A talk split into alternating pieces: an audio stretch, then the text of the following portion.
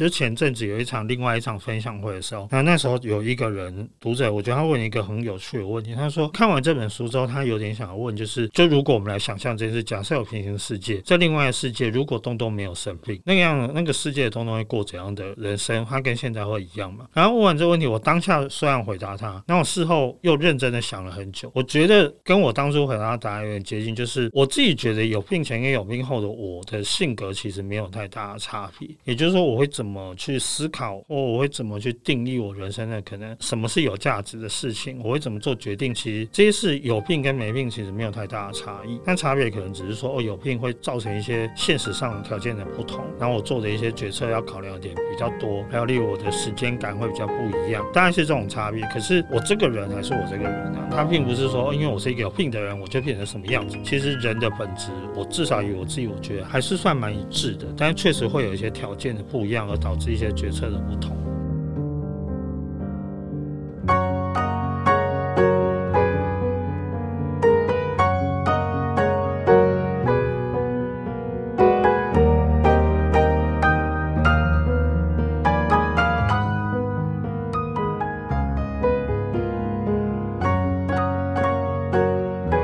迎收听一本正经，我是今天的主持人阿红。今天很开心，很荣幸邀请到最近出了新书《人生很难，就想活成喜欢的样子》的作者吴东轩老师，东东。Hello，Hello，hello, 大家好，我是东东。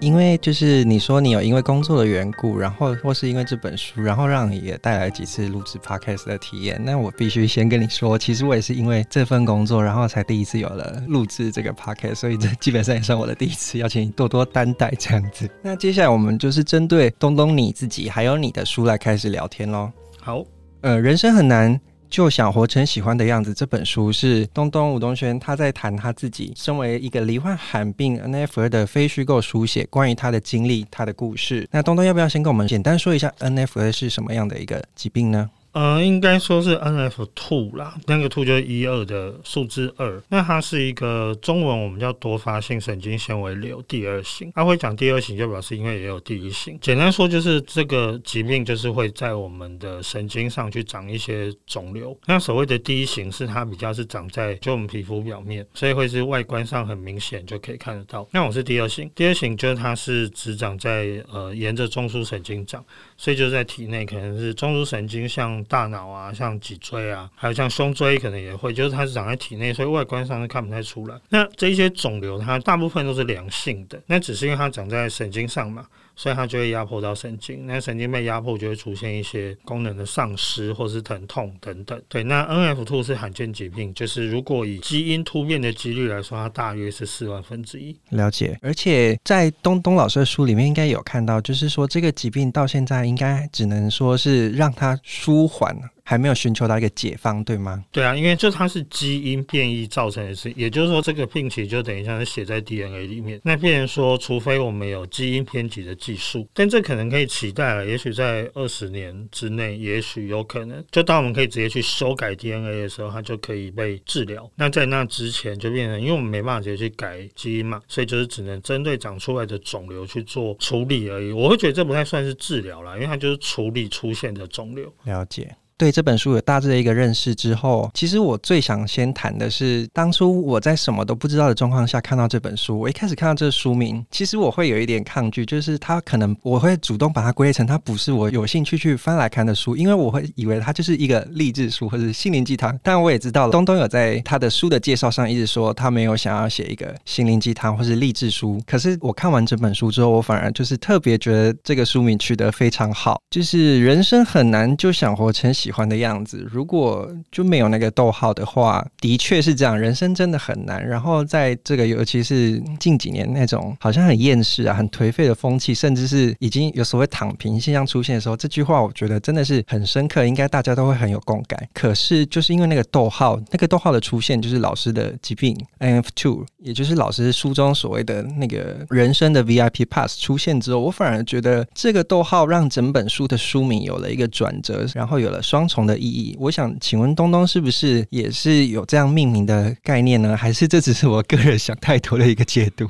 诶，这个我觉得应该说，任何任何作品，就是实际上出来之后，它就会有自己的生命嘛。因为每个读者看它都会有不同的想法。那讲一下书名，就是书名真的蛮难取的，因为当时在跟这出版社这边沟通的时候，就呃出版社特别讲，他虽然这个书写的是我生病的故事，但其实这些故事的内容，应该说生病它只是是一个这个故事的一个素材跟主线，但事实上这些内容，就算是没有生病的人，他可能也还是会有一些收获跟启发。所以那时候编辑就特别强调，他希望这个书名不要聚焦在生病这件事情上。然后回到我自己，就是我其实没有想要那么鸡汤，对，然后我也没有想要很呃走比较说教的路线，但是书名又希望它可以是一句有力量的话，这样可以是一句有力量的句子，然后让人家看到书名就觉得，哎，这个书名是有力量。那再来就只是这句话能不能打动动它。所以那时候其实就是从书里面的内容去抓一些元素，然后做一些排列组合。那那时候其实我们很快就定案子，就是第一句“人生很难”，因为“人生很难”这个就没有什么争议嘛，就对，就很难了。没错。那剩下的是后面那一段。那那时候其实有抓几个，例如说，例如啦，像什么“记得要活成喜欢的样子”，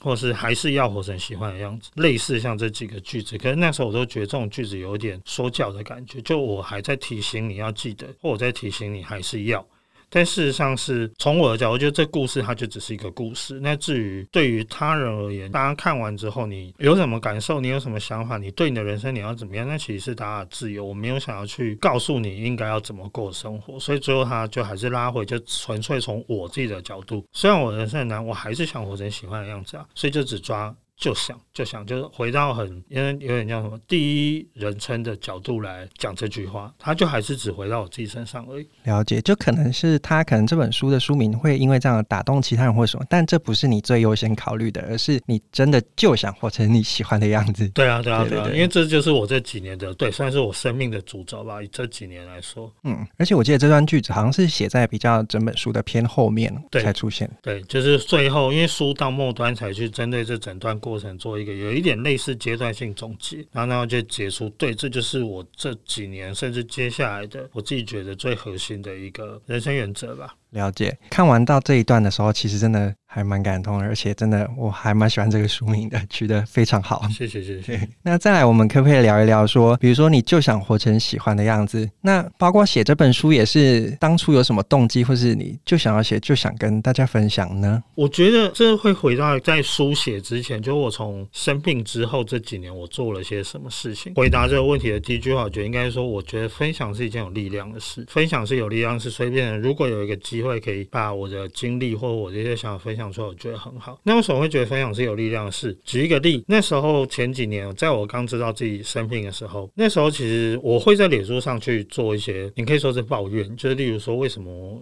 生这病啊，为什么生病这么机车啊，为什么花那么多钱去医院看病等等等等的，我就是纯粹在抱怨而已。那既然在抱怨，我可能会觉得，既然人生这种不公平，我当然想让更多人看到啊。所以这些抱怨我不会设定只有我的朋友看得到，我也可能会设成。公开就是，如果有要看到的人就看他看，但结果我发现，就尽管我只是这样子，却也会有其他的 NF2 的病友，因为这样会看到，可能会这样来私讯我。那那时候我我还印象很深，第一个私讯我的病友是香港病友，一个香港人竟然会因为脸书，我在脸书上抱怨说 NF2 怎么样怎么样怎么样，就他因为这样找到看到我，然后来跟我聊天。那当然，那聊天他也没有安慰我，纯粹就只是，哎，你 NF2，我也是 NF2，哎，哎，我们竟然会遇到，然后就在过程中我发现，光是知道有人。跟你一样，这件事情就已经有点疗愈了。就尽管我们可能没有互相给彼此打气，没有互相干嘛，就这样就有用。那后来我意识到这件事之后，我慢慢后来我是减少我的抱怨，而变成说我去整理我的一些想法，甚至整理可能我的就医资讯，整理一些过程等等。然后我发现，哎，确实有这样，我接触到更多的病友，而在这个交流的过程中，发现，哎，其实是彼此都有收获。所以这是分享是一件有力量的事情。那如果有这个机会让我去分享我的故事，我觉得。就是对于某些人而言，也许这会是一件很有价值的事情，所以我会觉得，哎，那就把它写出来，有这机会就写，这是一个蛮好的机会。所以其实一开始你比较像是可能跟你有相同症状的病友的一些经验在交流分享，然后慢慢才集结而成，然后也包括会想要写给病友以外的人看，其他的读者看这样子吗？应该说写这本书的时候，它就是全部重写了。那我在前面指的是说，我在过去这这几年，最一开始我其实只是在抱怨而已，然后在抱怨的过程中发现，哎，尽管只是抱怨，它依然是有可能会产生一些有意义的连接。然后，所以我后来才有意识的，那我用更严谨的方式去整理我的一些可能想法或经验或感受，然后把它分享出来。那当然，在这整理的过程当中，就会发现其实很多东西它并不是只是针对病友而已，事实上是可能对于大部分的人，他们都会有可以参考的地方。对，当然实际在撰写这本书的时候，当然我设定的就不会说我只是写给朋友看，它其实就是写给所有人看，就是应该说就是写给你觉得人生很难，但你也还是想活成喜欢的样子的人看的。对，当然如果你觉得人生一点都不难，那可能这本书的内容对你而言，你可能会少了一点共鸣。对，大概是这样，就是分享是有力量，那只是说最一开始是从我只是在抱怨开始，那慢慢到后来更有系统的发现，哎，这些资讯其实可以分享给，不能说所有人啊，是可以分享给蛮多不同的人们，也许都会有一些不一样的启发。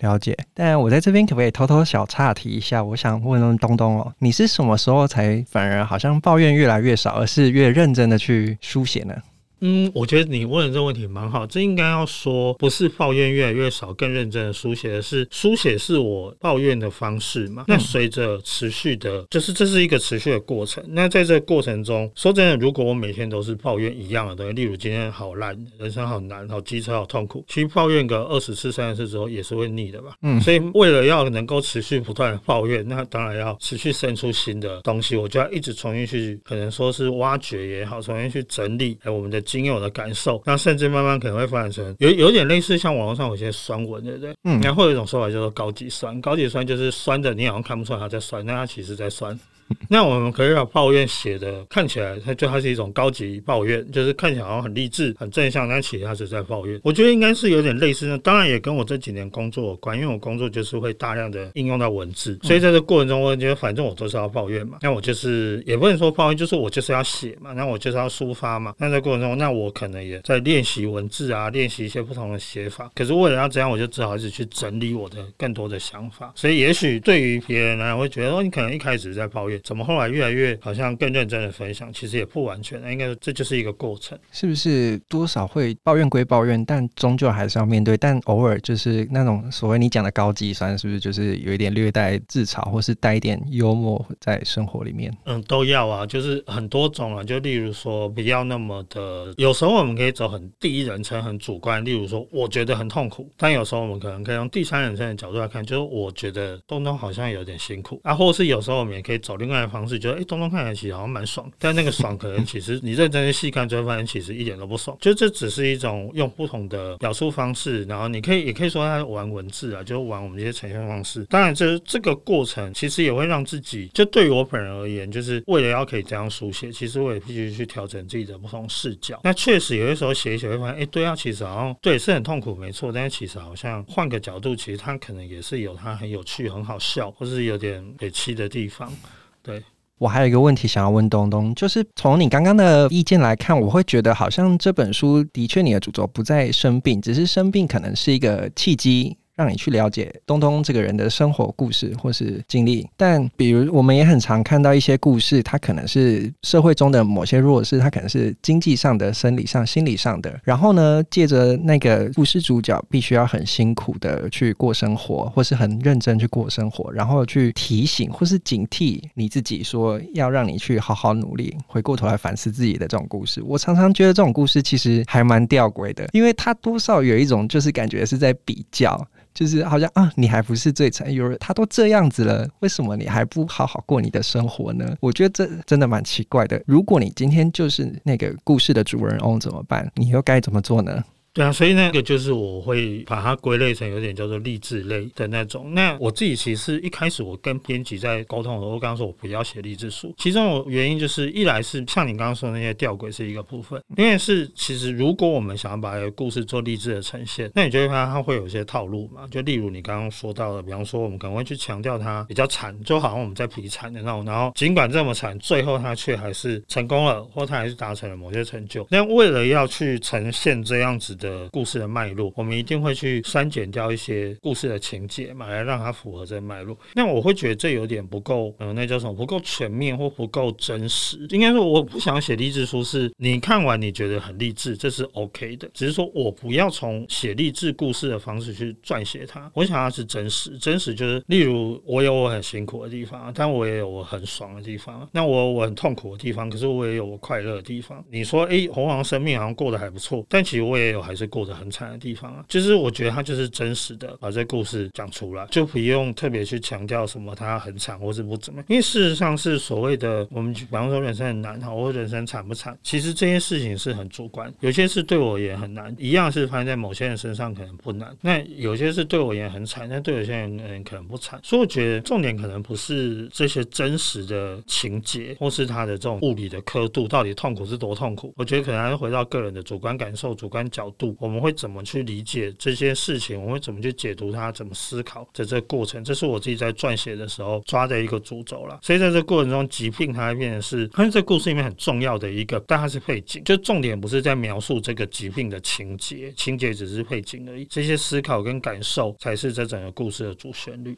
明白，我觉得应该听起来就像，比如说一个人他什么叫做自我？他自我可能是有很多面相，但是他展露在每个人面前都是不一样看到的，但那都是你的一部分。疾病也许是东东的一部分，但东东还有其他的生活，对啊，只是可能疾病影响了他蛮大生活的一部分。对，对啊，这有点类似那个我之前阵子有一场另外一场分享会的时候，那那时候有一个人读者，我觉得他问一个很有趣的问题，他说看完这本书之后，他有点想要问，就是就如果我们来想象这件事，假设有平行世界。在另外的世界，如果东东没有生病，那样那个世界的东东会过怎样的人生？他跟现在会一样吗？然后问完这个问题，我当下虽然回答他，那我事后又认真的想了很久。我觉得跟我当初回答的答案有点接近，就是我自己觉得有病前跟有病后的我的性格其实没有太大的差别。也就是说，我会怎么去思考，或我会怎么去定义我人生的可能什么是有价值的事情，我会怎么做决定。其实这些事有病跟没病其实没有太大的差异，但差别可能只是说哦，有病会。造成一些现实上条件的不同，然后我做的一些决策要考量的点比较多，还有例如我的时间感会比较不一样，当然是这种差别。可是我这个人还是我这个人啊，他并不是说，因为我是一个有病的人，我就变成什么样子。其实人的本质，我至少以我自己，我觉得还是算蛮一致的，但确实会有一些条件的不一样，而导致一些决策的不同。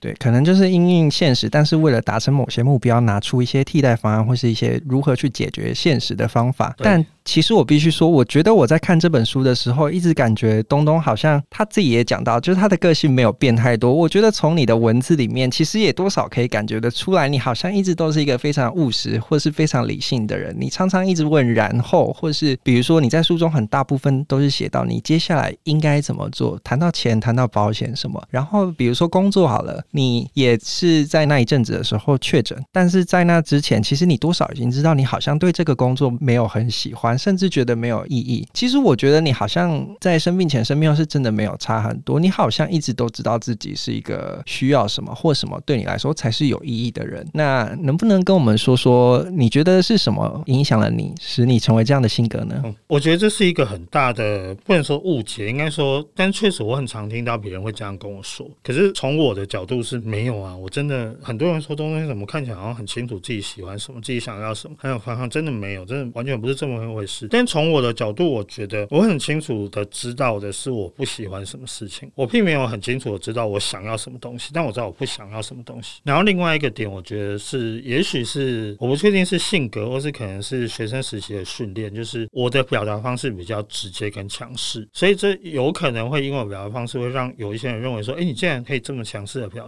那也许你是因为对自己的想法很清楚，但其实没有啊。我就我讲出来的东西是，例如我跟你说，诶，这个题我不会，对，我不会啊。我很清楚明白告诉你我不会，但是只是我的表达方式很强势而已。或这题我知道该怎么做，对，这一题我知道，其他题我不一定知道。但因为我的表达方式很直接很强势，所以有些人会觉得我似乎对一切都很有把握，并没有。我只是知道我不喜欢什么事。所以例如像书中提到的那一个工作，那时候在做的过程中，对，我知道我不喜欢。但你问我说，那所以辞职之后你要干嘛？那你知道你要追求什么吗？我其实是一定答不出来，就我是讲不出来。但是我会说我很清楚，我知道这里我不喜欢。那既然我已经很清楚知道这里我不喜欢，那当然是设法离开它嘛。这是一个很自然而然，就是例如像我有时候举个例子，就是如果我们今天进了一个很臭很臭的公厕，其实那时候我们不用花钱去研究什么这公厕这么臭，我们要怎么解决这个问题？不用，就是捏着鼻子赶快上完厕所赶快就走，因为因为这是最快速最务实的做法。就是这件事其实，就例如这间公司我不喜欢，这公司我不喜欢，但我没有一定要去改变它的义务啊。如果这件事其实也许对我而言离开是最简单的做法，那我就选择离开。那加上我很强势的表达方式，别人觉得哎，似乎我很清楚，但我并没有真的那么清楚。可是其实我也不是一个非常理性的人，但只是因为我很善于，也很习惯把我的想法整理成有逻辑的方式讲出来。但这并不等于我就是一个会理性思考跟理性做决策的人，只是我表达方式可能有时候会给人有这样的感觉而已。就比较直观，我可不可以说，就是你的表达方式可能会比较接近，也许你真的只是针对字面上的意思，可能偶尔别人会觉得说好像没有去顾及他的感受之类的那种应对呢？对，但是这件事在那个我年纪越大越有点调整，就是我在习惯在我们就像你说我们在讲事情的时候，就是会针对我们既然在讨论一件事，我们就是讨论这件事。那如果我们在聊天，那我们就针对我们的字词。所以有些时候有一些争论，别人看起来很像在吵架，其实我们可能只是就一些字词上，我们认知也许不一样，那我们就来定义他的认知点。那具体在过程中你有什么样的感受？我也不一定是不在乎，只是我们现在既然在讨论定义，我们在纠结这件事，你的感受就是那就是下一 round 的话题嘛。但确实在当下有时候就会给人一种往往不重视人与人之间感受。但对我而言就只是现在讲哪件事，我讲再讲哪件事。但这件事随着我年纪越大有一些调整啊，就现在我可能会更去注意到，哎，对方似乎感受不太好。那这时候我可能会，那我们先打断原本的讨论，我们先来处理感受这件事，再来。就我现在比较知道，哦，其实这件事也许必须被优先处理，对。但是也不能说我以前就不在乎就可能只是有时候我没有那么优先的去注意到。你觉得这个转变跟可能你身边的家人朋友在你生病之后对你那种不需言说就直接行动的那些照顾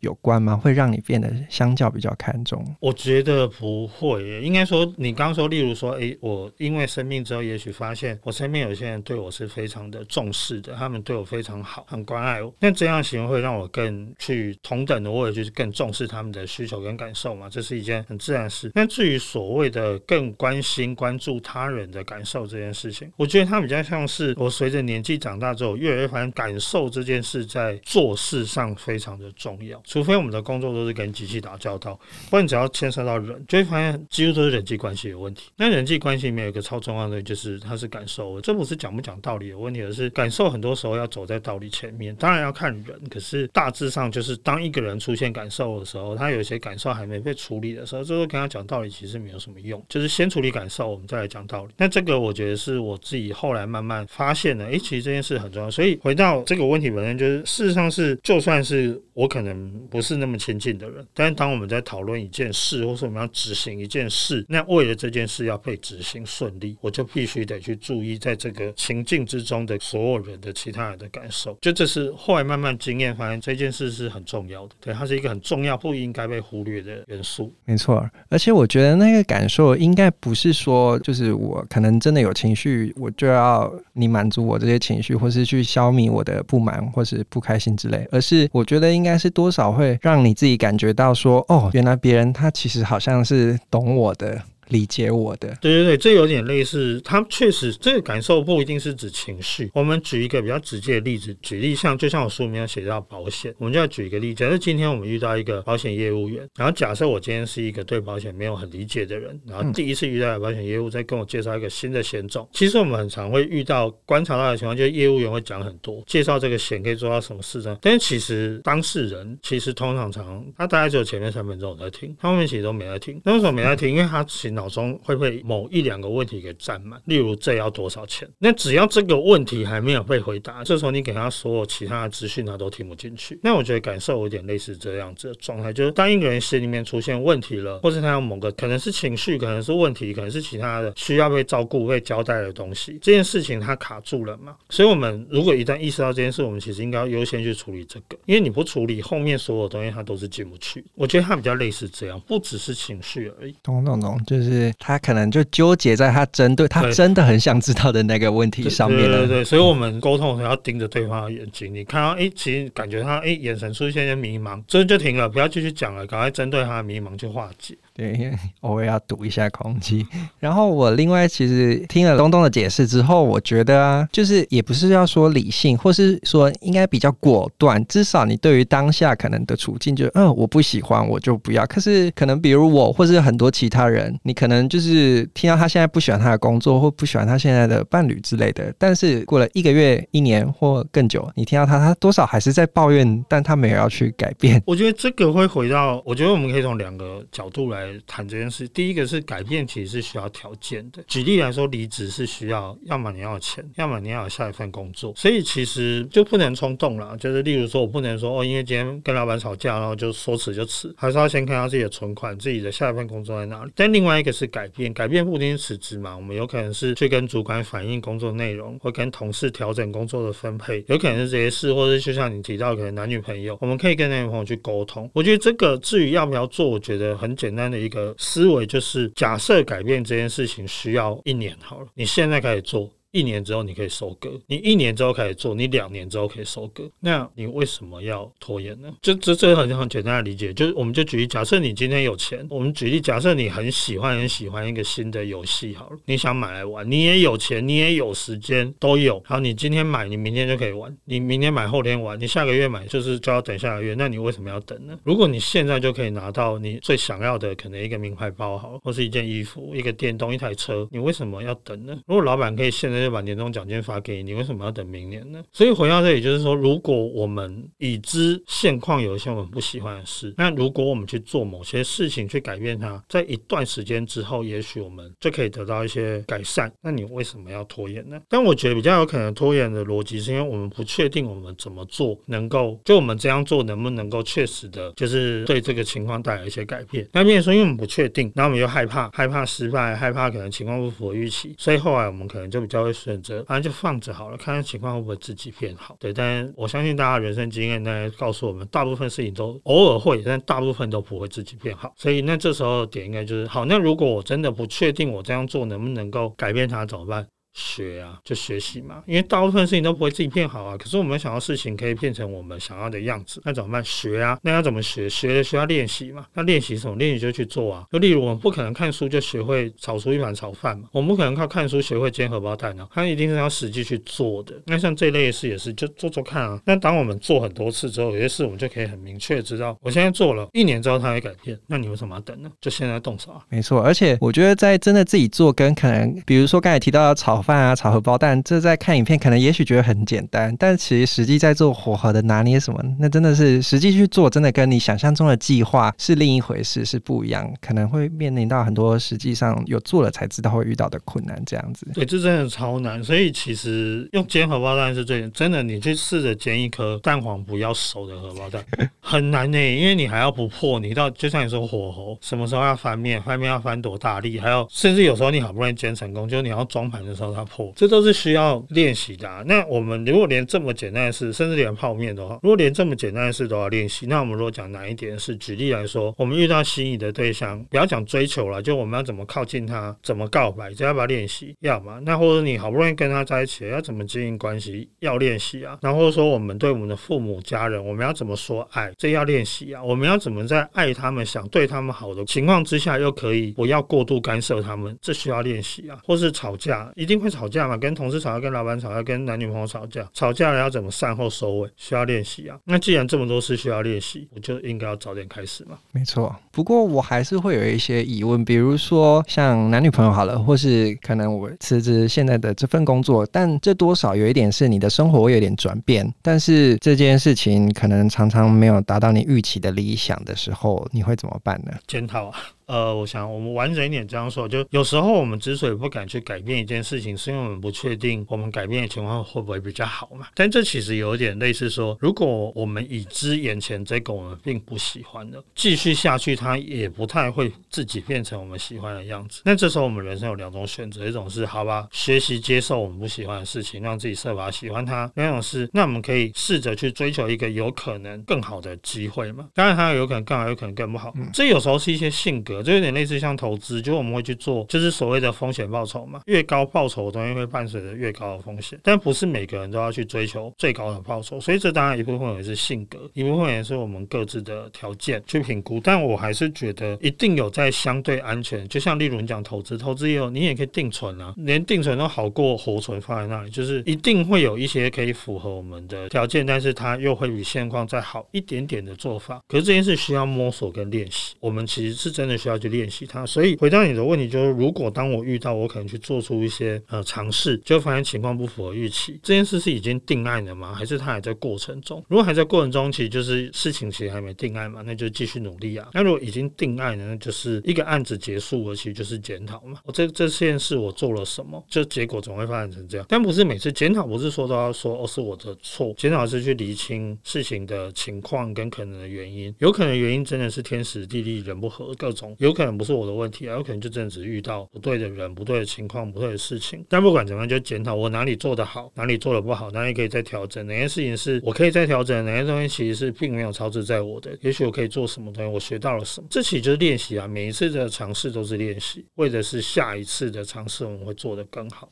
没错，而且我觉得东东刚才有讲到一个超支在我，我觉得好像很多事情其实都不是能够超支在我的，只是呃在事成以后，不管它是成功或是失败好了，或是有没有达到你理想中的那个标准，但我觉得好像都可以，就是以一个比较全面性的观点去分析，说也许到底是哪里出了问题，好像下一次就会比较可以去达到或是更好这样子。对啊，因为这有点像有人说什么完美是不存在的嘛，但我们可以用一生的力量是不断的。让自己更逼近完美，所以我觉得改变这件事也是类似，就是其实我们不太可能真的就是把事情做到 完全符合我们的理想，但我们可以在一次又一次的过程中，让自己更逼近那个理想，让自己就再更好一点。举一个例，像你刚刚说超自在我，例如说，呃，假设我们今天遇到一个心仪的对象哈。其实他喜不喜欢你，他现在想不想谈恋爱，甚至说他现在到底是不是单身，这是完全不超值在我们的事情，完全就缘分啊。可是我们能做的是什么？我们能做的是，例如说设法去创造我们可以互相认识的机会，对，我们可以去做这件事嘛。然后我们可以去展现我们想展现的部分，那我们可以把自己吸引对方的那一部分表现出来。例如你要不要告白是你可以决定，那你可以决定你要怎么告白。